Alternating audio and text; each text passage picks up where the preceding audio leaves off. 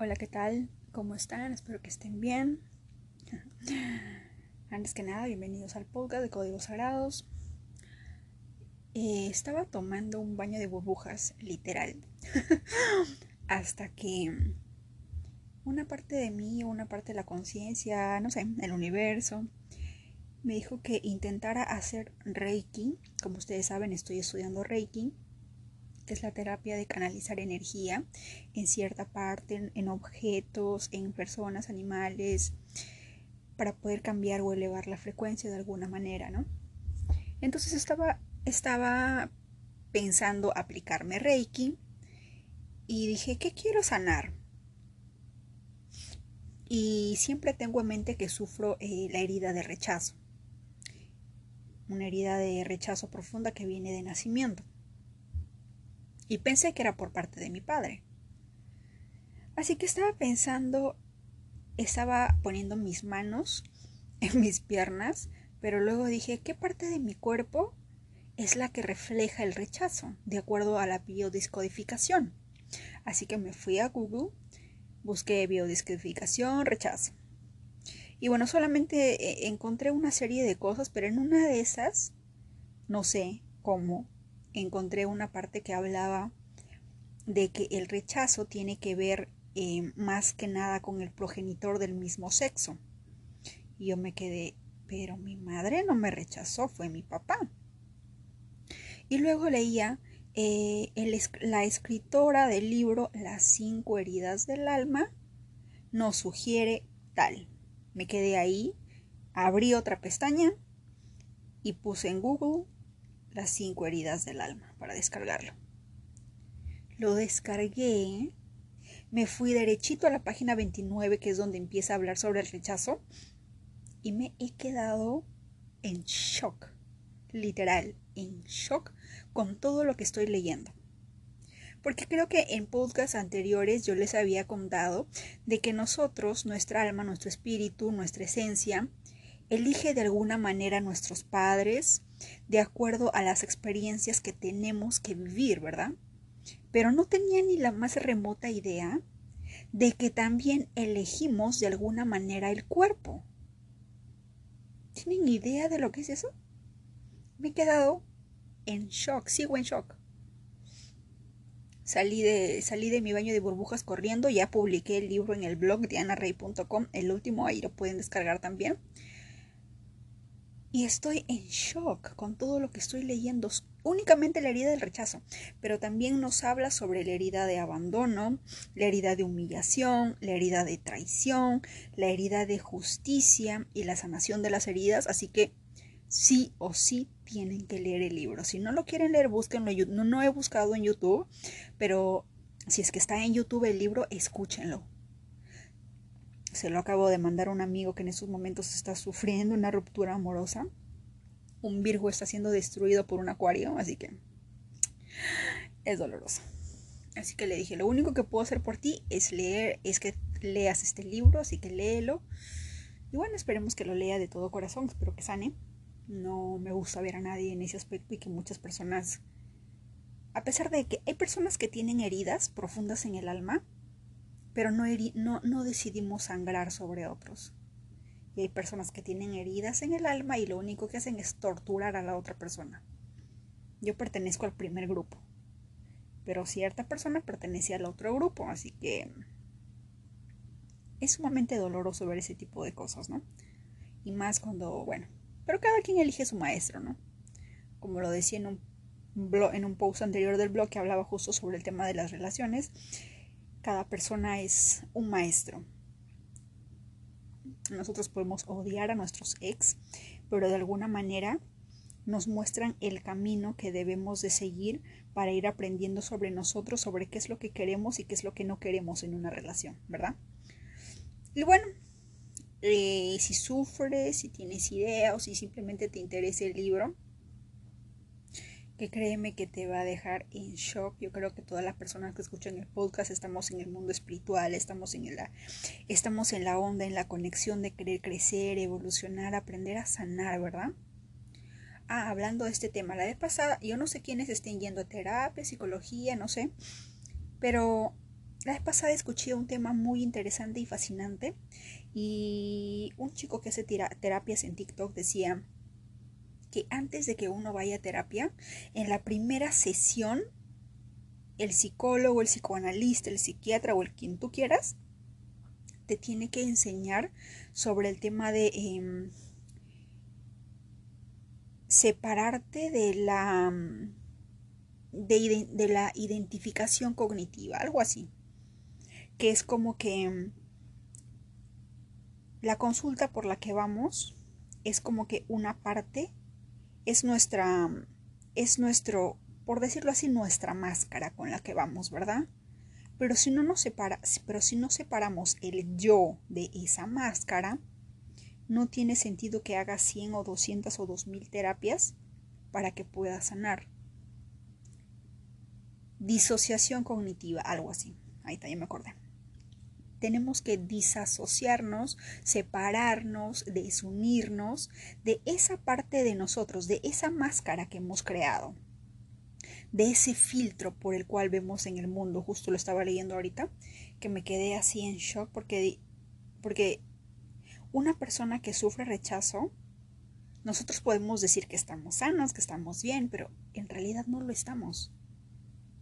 Vemos el mundo con un filtro muy distinto a la de una persona que está totalmente bien de alguna manera o que tiene otro problema como puede ser la herida de abandono o la herida de traición.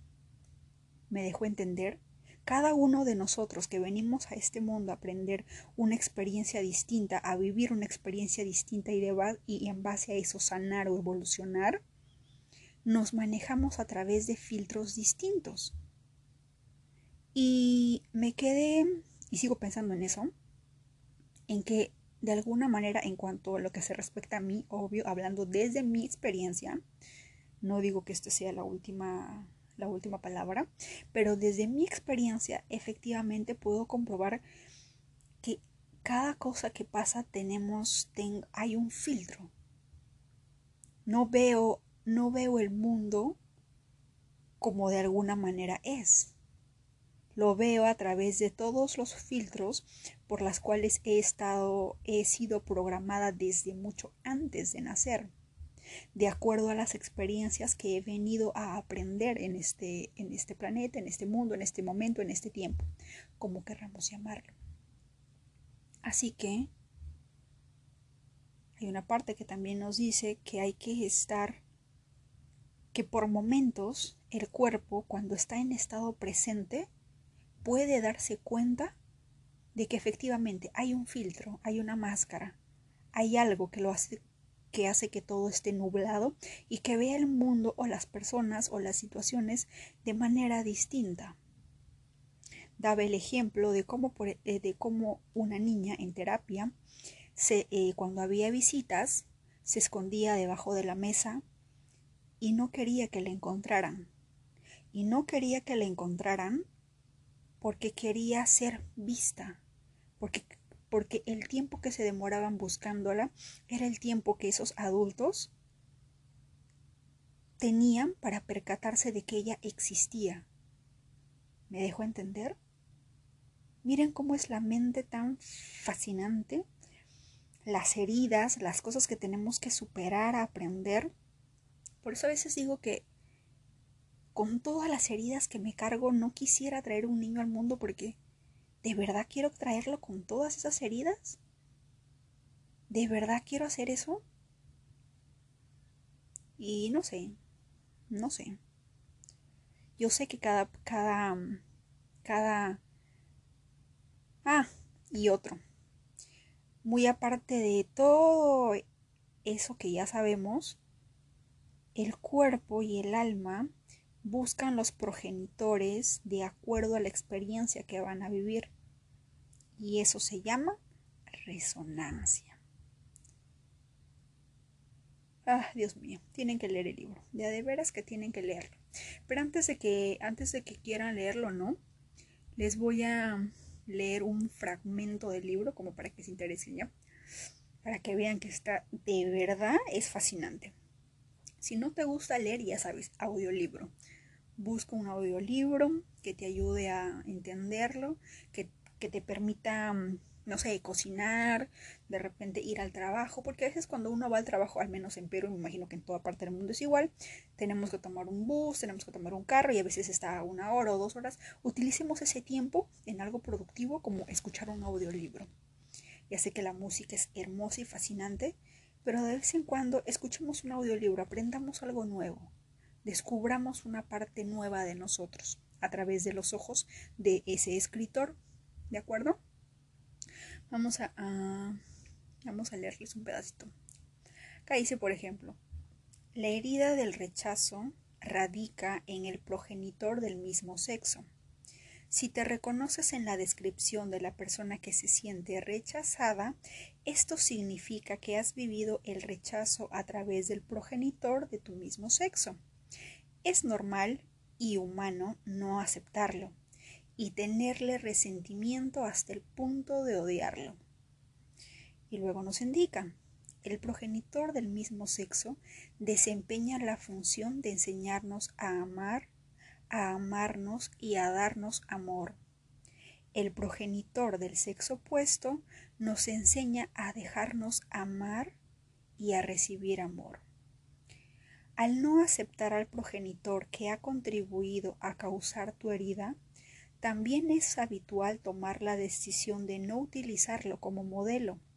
Si te ves en esta herida, esta no aceptación explicará las dificultades que tienes para aceptarte y amarte a ti mismo. La persona huidiza se anula, se infravalora.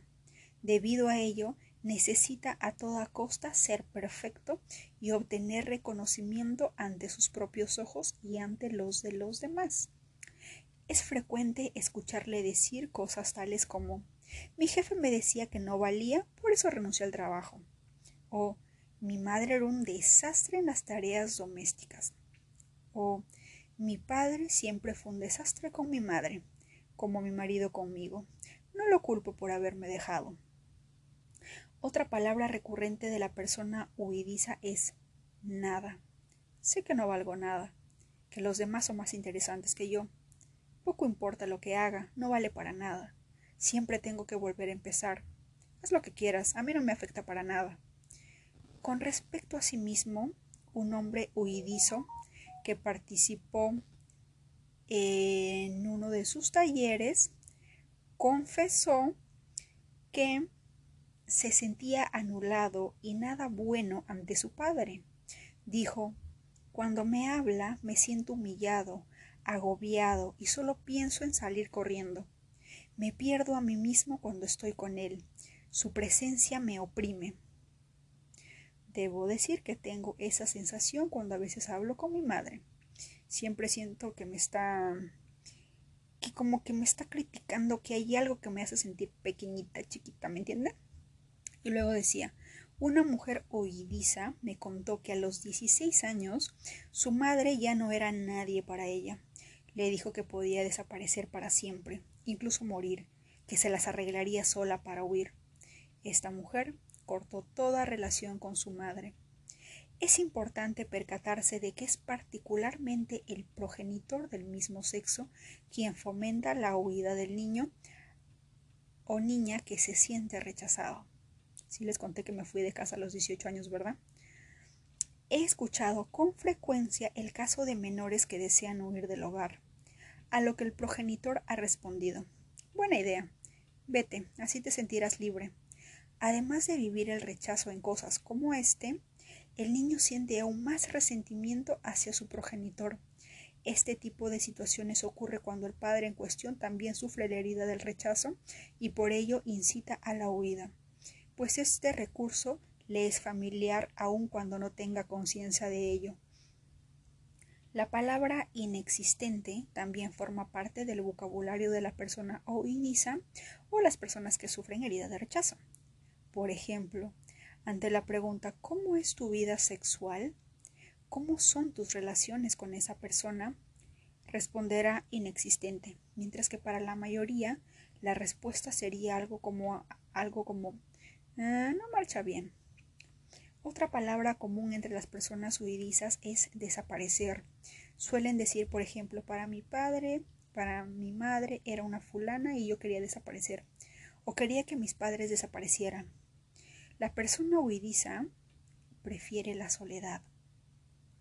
Siento que están hablando de mí en serio. Pues si recibe mucha atención, teme no saber qué hacer. Pudiera parecer que su existencia fuera excesiva. En familia y en cualquier otro grupo desaparece. Cree que debe sufrir circunstancias adversas como si no tuviera derecho a protestar. Oh Dios, están hablando de mí. Tenemos el ejemplo de la pequeña que pide a su madre que la ayude en sus deberes escolares y a cambio obtiene una respuesta del estilo pídeselo a tu padre, ¿no ves que estoy muy ocupada y él no está haciendo nada? Al sentirse rechazada, la primera reacción de la niña será decirse a sí misma Lo que pasa es que no soy lo suficientemente buena, por eso mamá no quiere ayudarme, y buscará un lugar para estar sola.